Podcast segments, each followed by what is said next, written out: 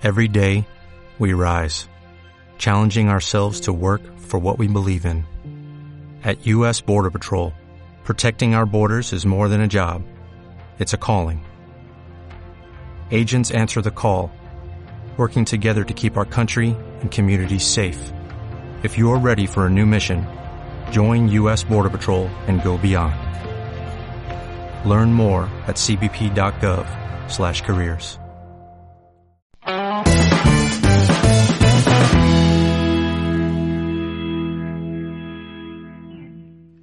buenas, bienvenidos a un episodio más del podcast Fotografía Stock. Hoy estamos con José Luis y hemos traído la creme de la creme. Víctor Torres ha venido al podcast. Pero antes que nada, y antes de que José Luis me, me esté riñendo ya, tenemos que agradecer a nuestro patrocinador Arcadina el apoyo que da a este podcast. Muchísimas gracias. Ya sabéis, todos los que queráis páginas web de fotografía hechas por fotógrafos, en arcadina.com barra fotodinero tenéis un porcentaje de descuento que os va a venir de coña para iniciar. Ahora sí, ¿qué tal Víctor? ¿Qué tal José Luis? ¿Cómo estáis? Tengo que estar yo en todo, ¿eh, Carles, tío? Tienes que estar en todo. siempre en todo. Ni que fueras catalán. Lo, lo, que tenemos aquí liado hoy, ¿eh? si es que si no estás tú, José Luis, no funciona esto. Esto, esto se cae. Favor, no quiero corrillos, no quiero corrillos. ¿Qué tal, Víctor? ¿Cómo vas? ¿Qué te cuentas? Muy bien. Bueno, pues, pues nada, bien. La verdad es que todo en orden dentro de lo que cabe. Trabajando mucho por muchos lados y, y bien. Eh, no nos podemos quejar, la verdad, con muchos cambios, con muchas cosas nuevas que vendrán en Addictive en, en breve y, y bueno, eh, peleando mucho. Eh, la verdad es que el sector del stock está muy revolucionado. Está Sí, muy revolucionado. Que siempre es así, ¿eh, Víctor? No, no, no, no, no. Ahora más. Ahora Ahora más. más. Yo creo que No sé qué pasa. hemos abortado el gallinero, José Luis. Sí, Yo sí. qué sé, será eso, tío, porque madre mía. Pero bueno, Ya. eh, Ya somos, somos muchos ya haciendo esto, ¿eh? Claro. cuéntanos, Víctor, ¿qué tal el 2020? Este año tan extraño que, que hemos tenido, ¿cómo lo valoras? Porque ya que, ya que te tenemos aquí y estamos pues a, a 22 de diciembre, cuéntanos un poquito, que desde Addictive, ¿cómo ha ido? Bueno, pues la verdad es que nosotros, eh, bueno, tanto a nivel personal como, como con Addictive, eh, afortunadamente el, el, tema de la pandemia no nos ha, no nos ha afectado. Eh, por lo menos a nivel global, ¿no? Entiendo que cada autor habrá tenido sus, sus altibajos, pero, pero a nivel global hemos seguido creciendo y, han sido unos meses bastante buenos. Eh, sobre todo a raíz del confinamiento, ya lo hemos comentado incluso en algún podcast, que, que parece que, que las marcas, quizá ahora menos, que haya más libertad, pero sobre todo los primeros meses de confinamiento hasta, hasta hace poco, hasta el verano, se ha tirado muchísimo de stock, ¿no? Y eso se ha notado, se ha notado un montón en, en las ventas. Y, y bueno, veremos a ver por dónde sale el 2021. A ver qué tal. Una, una de las cosas que, que más nos ha afectado a todos los que hacemos stock, sobre todo microstock, este 2020 ha sido el tema de Shutterstock, ¿no? Y el cambio de comisiones y toda la estructura y tal. Claro, eso a vosotros, a Addictive, en realidad, ni os ha, ni lo habéis sentido o ha cambiado algo en Offset también. Eh, bueno, nosotros, nosotros eh, trabajamos con Shutterstock a nivel de vídeo, ¿vale? Porque como eh, las, plataformas como Adobe o, Offset no tienen, no tienen vídeo premium, pues trabajamos con las versiones eh, core, ¿no? Las versiones no premium de, estas dos agencias. Y bueno, la verdad es que sí que hemos notado que a veces que te dan comisiones de vídeos de menos de un dólar, que me parece algo lamentable. La verdad es que es algo que, que no sé, eh, no sé cómo puede llegar a, a venderse un vídeo tan barato con lo que cuesta producirlo, ¿no? Que al final no es, no es como una fotografía y, y que ya simplemente el editar un, un vídeo, editarlo de una manera más o menos decente, lleva bastante más rato editarlo y la exportación y todo que, que una foto.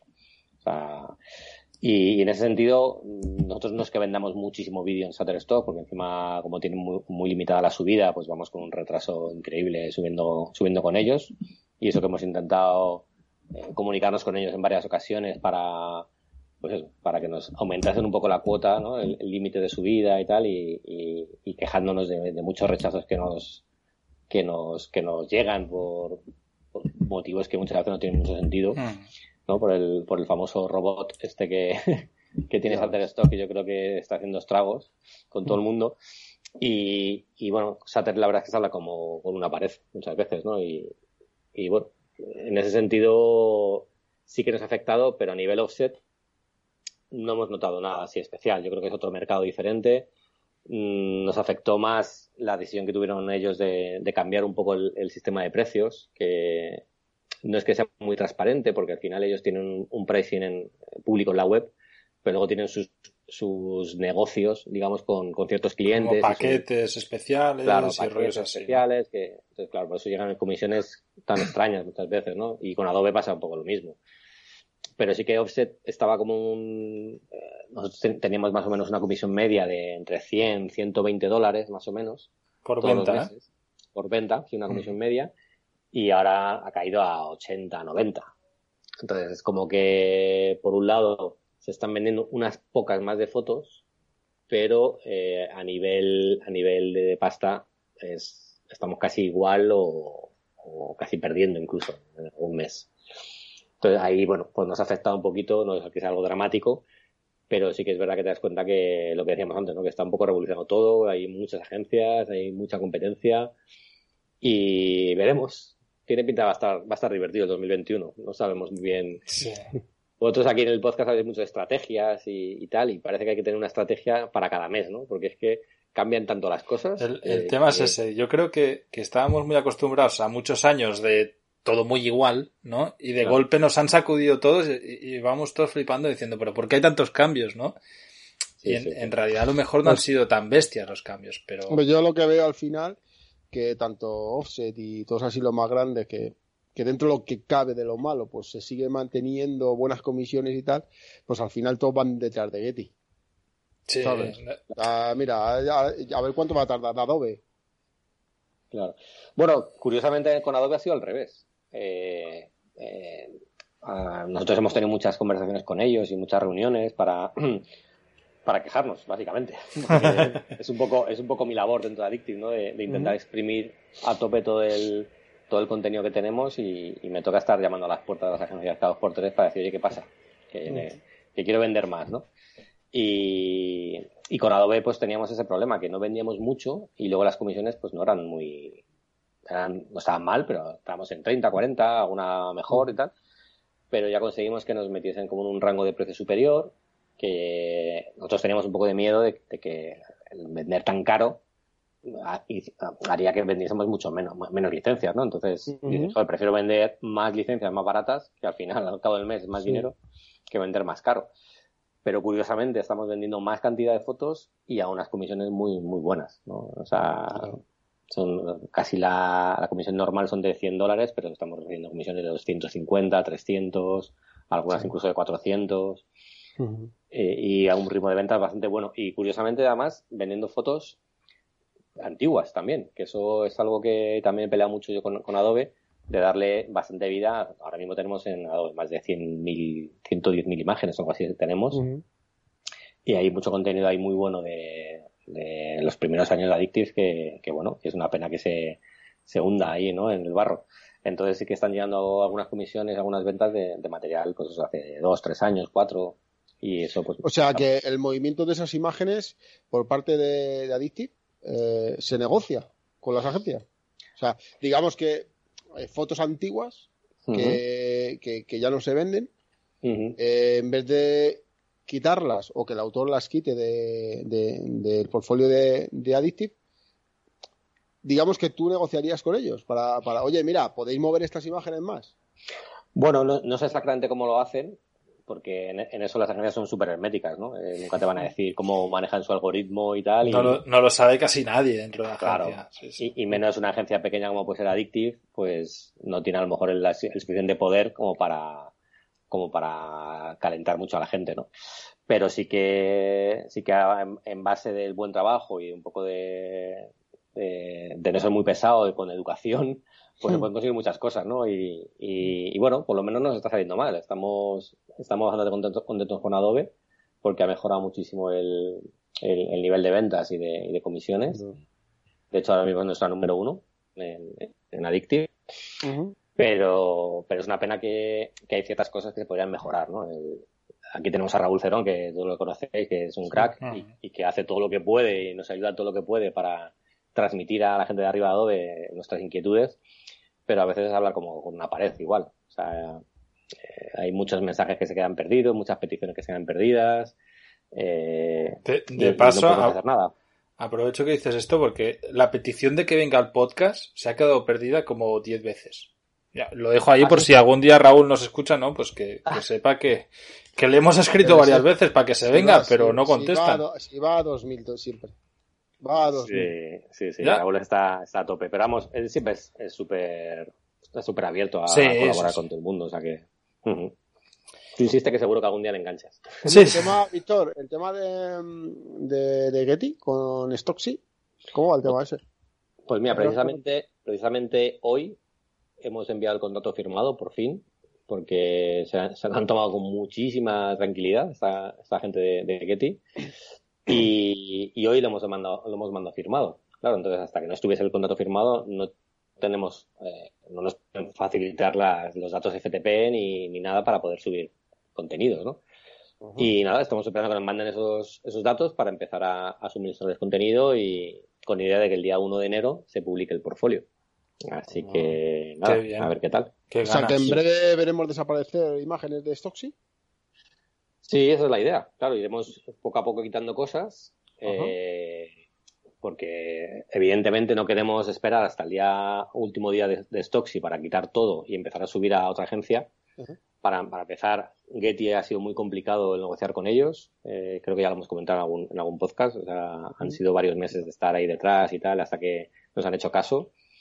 Eh, que al principio nos dijeron que no, luego que sí, o sea que ha habido bastantes negociaciones y no podíamos demorar más el tema, eh, un poco por miedo de que se, se atrás, evidentemente. Entonces, la mejor opción yo creo que era, que era esto, era, coger y, bueno, ir quitándole un poquito a, a Stocks y parárselo a Getty y que a nivel de ingresos pues lo que pierdes por un lado lo ganas por otro, ¿no? Eh, el problema que podemos tener en Addictive es que si yo quitamos todo el, todo el material de stocks y dejamos de ingresar todo ese, ese dinero, eh, hasta que Getty empieza a generarlo, pues podemos estar dos, tres, cuatro meses con muchas pérdidas. Entonces hay que hacerlo, no hay más remedio que hacerlo de esta manera, ¿no? De hacerlo un poco progresivo. Víctor, ¿vais a subir también en Getty el resto de imágenes, aparte de las que tenéis en Stocksy? ¿Vais a subir también eh, todas las eh, imágenes de contenido premium? Sí, sí, sí la idea, la idea es esa, la idea es de la. va a ser una más. Claro, lo único es, es va a ser tóxico, va a ser material exclusivo. Sea, ahí no vamos a poder subir lo mismo que Adobe, Gaos, etcétera. Eh, al final Getty es una, va a ser una colección exclusiva como, eh, como lo es Stocksy ahora mismo. Entonces, cuando un autor nos mande a Addictive una, una sesión, podremos elegir si, o sea, podrá elegir si que, si quiere que la enviemos a, a Getty o que la enviemos al resto de agencias. Entonces, yo creo que esta, esta primera fase de, de meter el material de, que tenemos en Stocksy nos va a dar un, un punto de, situación de, qué se puede conseguir con Getty, que todo el mundo habla muy bien de Getty y todo el mundo sabe que, Getty tiene mucho poder, pero hay que ver números, a ver qué tal funciona. Y, en función de eso, pues nosotros podremos recomendar a, nuestros eh, fotógrafos pues que ciertas sesiones que nos envíen, pues que la, las enviemos a Getty porque porque pueden funcionar mejor. Hay una cosa, Víctor, que no, me queda claro para, para explicarlo bien. Eh, las imágenes de Stocksy que van a pasar al portfolio de, de Addictive en, en, Getty, ¿vale? Todas esas imágenes que van a quitar de Stocksy para pasarlas a Getty van a ser exclusivas, pero todo el portfolio restante que tenemos distribuido en Addictive en todas las agencias ¿ese qué va a pasar? ¿Se va a pasar también a Getty?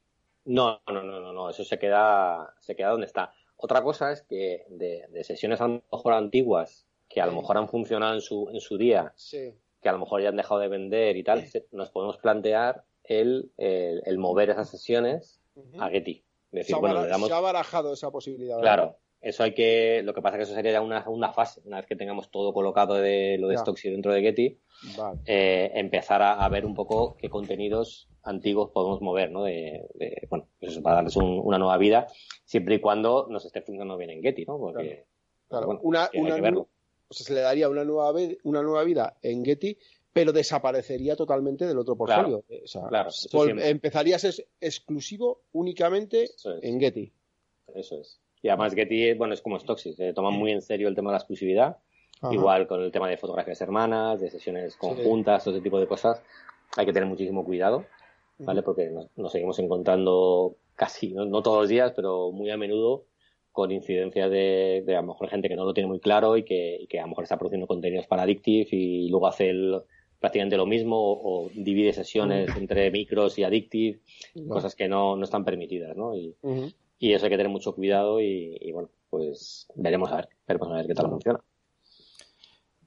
Vale, eh, aprovechamos para lo primero agradecerte porque, bueno, Víctor el 19 dio un taller de un webinar sobre eh, fotografía stock y tuvo la diferencia de dar un descuento exclusivo para toda la gente de la Academia Stock. ¿Vale? Eh, también, si no lo he entendido mal, el webinar en directo se puede ver repetido y se puede acceder a mismo eh, en, diferido, ¿no? ¿Es así? Sí, exacto. O sea, eso es un, es un webinar que se hizo en directo y, bueno, la gente que, se apuntó en, su momento, pues participó activamente en el webinar, haciendo preguntas o planteando dudas o lo que sea pero ah, si alguien no puede asistir, puede, puede comprar el acceso igualmente para, para verlo, para ver el webinar y para leer todos los comentarios del chat de preguntas y respuestas, todo lo que se genera durante, el, durante el webinar está accesible para, para quien compra el replay, ¿no? Para quien, quien lo ve en diferido. O sea, no puede participar en directo, evidentemente, pero ve, ve, toda la información que, que normalmente todas las preguntas que tenemos todos en la cabeza o que tiene la gente que está empezando o que tiene o que lleva un medio recorrido en stock las, las tenemos todos, ¿no? Las tienen todos. O sea que normalmente están siempre planteadas en, en los comentarios. Vale, bueno, y si no, pues que te manden un correo o, nos manden a nosotros un correo o pueden hacer comentarios aquí en el mismo episodio podcast y trataremos también de, de resolverlas ahí.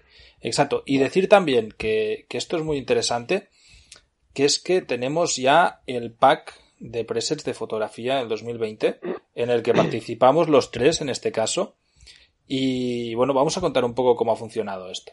¿Vale? Desde hoy 22 hasta el día 30 tenemos a la venta un paquete de presets, ¿vale? En el que hemos implicado a un montón de fotógrafos, no solamente de stock, también fotógrafos muy reconocidos, eh, gente muy interesante que hace auténticas virguerías y cada uno de los fotógrafos, de los fotógrafos hemos aportado entre 10 y 12 presets. ¿vale? En este caso, tanto Víctor como José Luis como yo eh, hemos aportado presets ahí. Y bueno, lo que hemos hecho ha sido pues juntar a toda esta gente y decir, vale, pues durante las navidades, durante estos 10 días, vamos a, vender todos estos presets que normalmente costarían centenares de euros a 25 euros.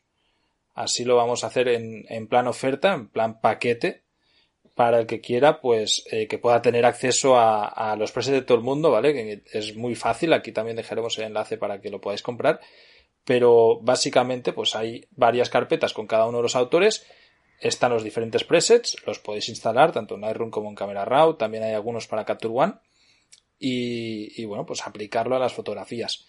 Cuéntanos un poco, Víctor, ¿qué tipo de presets eh, has compartido con, ellos y por qué son útiles los presets a la hora de, trabajar en la fotografía stock?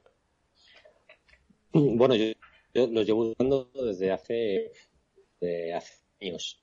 Eh, de hecho, yo los descubrí, yo me acuerdo que, una vez hablando con, con Edward Bonin, que de Bonin en estudio, me imagino que os, sonará, eh, hace ya muchos años le dije, joder, me mola mucho cómo editas tú tus fotos y tal, porque yo en ese momento no, usaba presets, utilizaba pues eh, los ajustes que yo iba haciendo en, en Camera Raw, etcétera, ¿no? Y él fue el que me comentó lo de los, los USCO, ¿no? Los, los presets USCO. Y para mí fue un mundo, claro.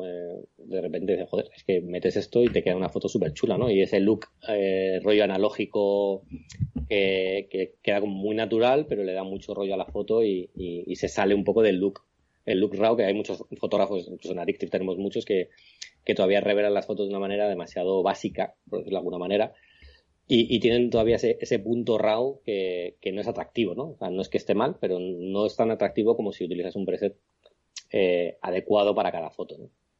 Entonces, yo en mi caso, dime, dime. En esto no, es que has dicho una cosa que creo que es muy interesante, que, que muchas veces la gente confunde lo que es técnicamente correcto con lo que es atractivo.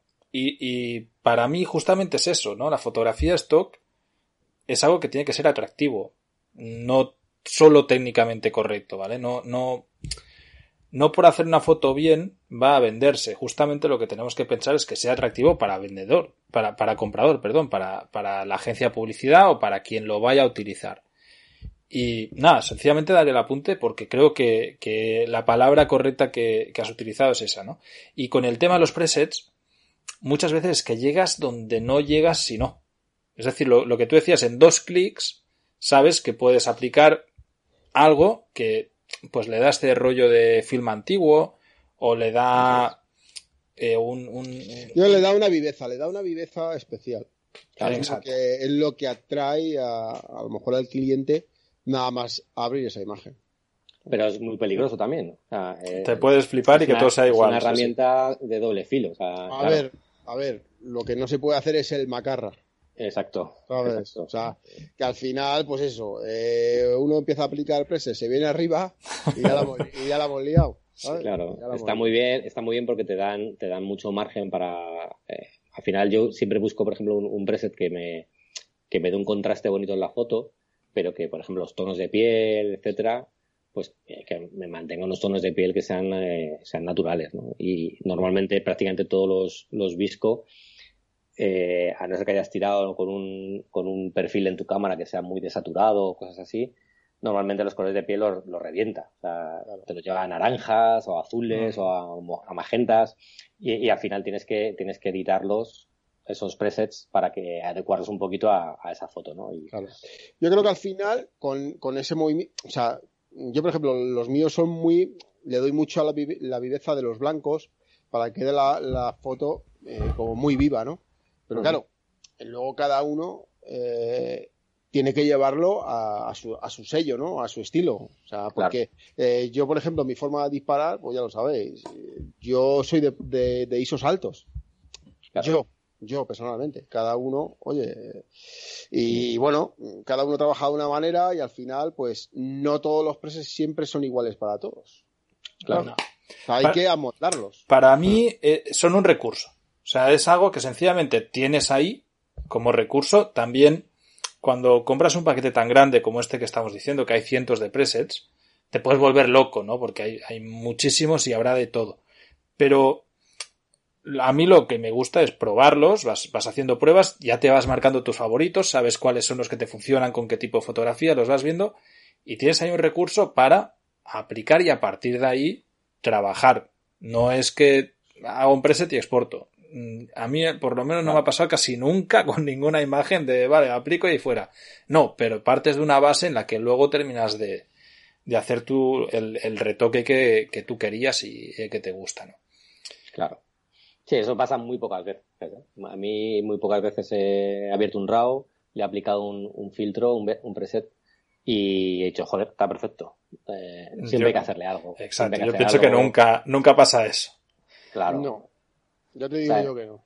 Yo, por ejemplo, el, el lifestyle, por ejemplo, el, el, los peces que yo, que yo he hecho, pues cuido, por ejemplo, el tema de los cielos. Ahí soy un poco manete con el tema de los cielos, que no me gustan los cielos muy magentas.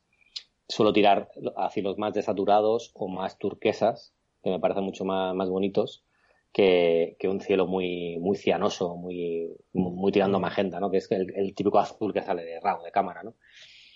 Eh, entonces, bueno, siempre, siempre estás tocando ahí un poquito para, para adecuarlo a, a, a, tu gusto, a tu estilo, ¿no? Siempre, y siempre dentro de una, de una, de algo lógico, ¿no? De, de tú ves la imagen y dices, joder, esto está, está bonito y está, está creíble. Con, con lo que mola, ¿eh, Carles? Eso, eso, esos cielos azules casposetes, ¿eh? eso, eso, ese, pero ese estilo es muy, eh, muy, muy de macro. ¿Sabes? Porque ya sabéis, los típicos cielos esos azules. Yo hay gente que me, que me pregunta muchas veces, oye, mira tal, este, y me mandan unas fotos que digo, pero ¿esto qué es? ¿Sabes? me da hasta vergüenza, ¿sabes? Digo, joder, macho, esos azulones así de. Eso ya no se lleva. Claro.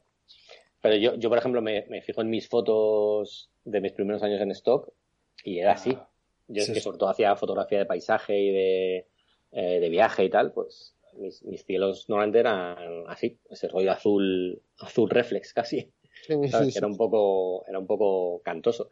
Y, vendía muy bien, ¿eh? Vendía muy bien ese tipo de fotos. Es que, de hecho, yo con lo que dices me siento totalmente identificado. O sea, yo miro mi, mi portfolio y fotos muy vendidas eh, eran azules, incluso bajándole luminosidad y subiendo saturación. ¿Sabes? Eso que, que, que se ve, pues eso, casposo, como dice José Luis.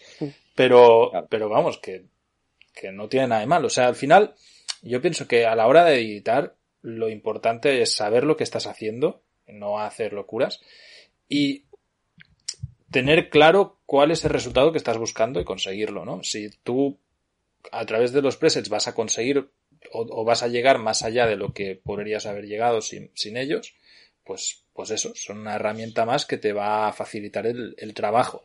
¿Que se puede hacer manualmente? Sí, seguro. Pero depende cómo te puedes volver loco. O sea, hay, hay, hay cosas que, que, a las que cuesta mucho llegar a mano y si lo tienes que hacer en todas las fotos te vas a volver, o sea, es, también se trata un poco de eso, ¿no? De tener un flujo de trabajo eficiente. Yo siempre digo que el tema este de los presets es en el 70% para los que empiezan, para los principiantes, para mí. O sea, yo creo que, que de hecho yo, cuando empecé a hacer stock, yo ven, de hecho yo con el que aprendí el tema de los presets fue con Víctor. O sea, que al final eh, claro, yo era nuevo en este mundo. Yo hacía mi, mi procesado de, evento, como digo yo, ¿no? Era un procesado muy agresivo porque casi todo era tema de, deporte extremo y movidas de estas y era un procesado muy, muy, muy, muy agresivo. Entonces cuando vi esto digo, hostia, esto, esto, esto qué cojones es, ¿sabes? Era otro mundo totalmente diferente. Entonces, pues bueno, eh, yo creo que esto le viene muy bien a, sobre todo a los principiantes. Los principiantes que son los que no tienen todavía nada definido y pienso yo, ¿eh?